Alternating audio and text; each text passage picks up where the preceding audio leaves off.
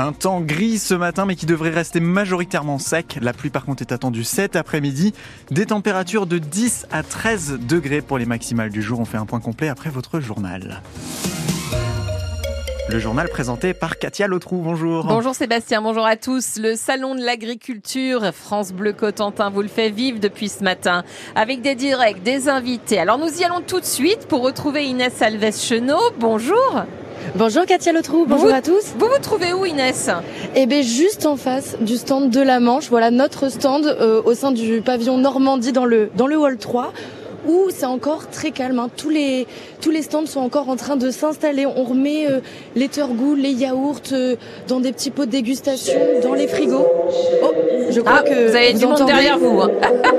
on est en train, on est en train d'ouvrir les portes pour les visiteurs. Ça y est ça va, arriver, ça y est, peut-être tout le monde va affluer. Voilà, les, les, les, les, producteurs manchois sont très contents d'être là. Alors il y en a beaucoup qui sont repartis hier, ils m'ont dit le camion vide. Voilà, euh, les gens sont venus acheter malgré l'inflation, malgré le fait qu'on est encore sur une année un peu compliquée. Les gens sont venus soutenir les petits euh, producteurs. Et puis euh, et puis les autres les autres stands, d'autres sont en train d'arriver, d'autres producteurs sont en train d'arriver comme les frites du Val de Serre ou ou encore euh, la ferme de Béthanie qui euh, propose des yaourts. Hier, euh, il y a eu une belle récompense aussi pour un produit manchois, celui d'une médaille d'or pour une crème renversée caramel.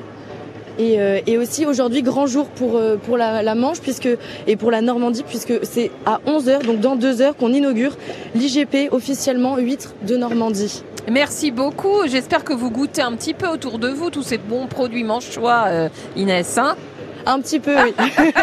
je me laisse tenter. Gardez de la place pour ce midi. Merci beaucoup Inès Alves Chenot en direct du Salon de l'Agriculture où France Bleu Cotentin a posé euh, ses micros ce matin. On vous fait vivre euh, tout cela bien évidemment. Philippe Bas n'aura pas réussi à faire passer son amendement. Le sénateur manchois LR voulait supprimer le mot garantie du projet de loi sur l'inscription de l'IVG dans la Constitution. Finalement, le texte a été adopté tel quel largement hier avec liberté garantie des femmes à interrompre leur grossesse. Le feu vert des sénateurs ouvre la voie à une réunion du Congrès à Versailles qui aura lieu lundi prochain, le 4 mars. La présidente de l'Assemblée nationale, Yael Braun-Pivet, sera dans le département demain dans le cadre de son tour de France des territoires. Elle se rendra à Saint-James et Saint-Hilaire à la rencontre des élus des conseils municipaux des jeunes, puis à Avranches pour échanger avec les acteurs du réseau de lutte contre les violences intrafamiliales avant de visiter la ferme expérimentale de la Blanche Maison à Pont-Hébert. L'ASN qui demande à EDF doter des ratures de certains plans de l'EPR de Flamanville.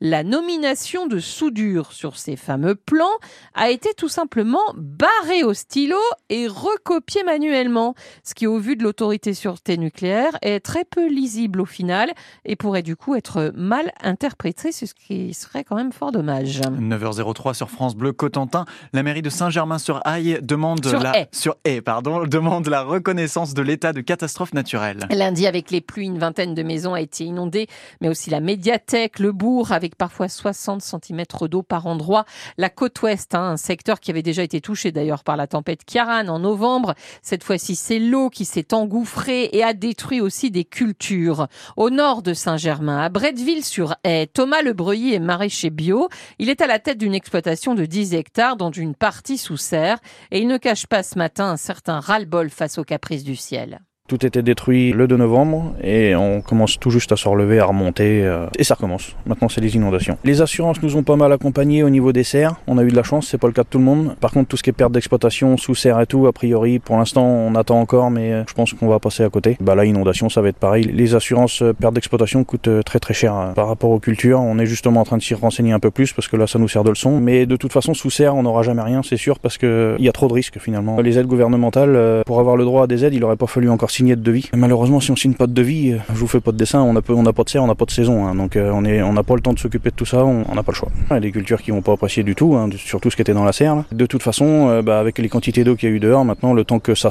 que les terrains se ressuient, que ça ressèche, on, va prendre un gros retard dans les, dans les premières cultures. Et une fois de plus, on n'est pas les plus à plaindre, on est dans le sable. Les gens qui sont dans la terre, ça va encore être bien plus compliqué que nous. On va perdre peut-être pas loin d'un mois. Les propos ont été recueillis de Thomas Lebreuilly par Pierre Coquelin. Le terrain de football s'en est terminé pour les clubs normands en Coupe de France. Hier soir, Rouen a été éliminé par Valenciennes en quart de finale. Aujourd'hui, le Petit Pousset, le Puy-en-Velay National 2 affronte l'Ogre Rennais qui joue en Ligue 1.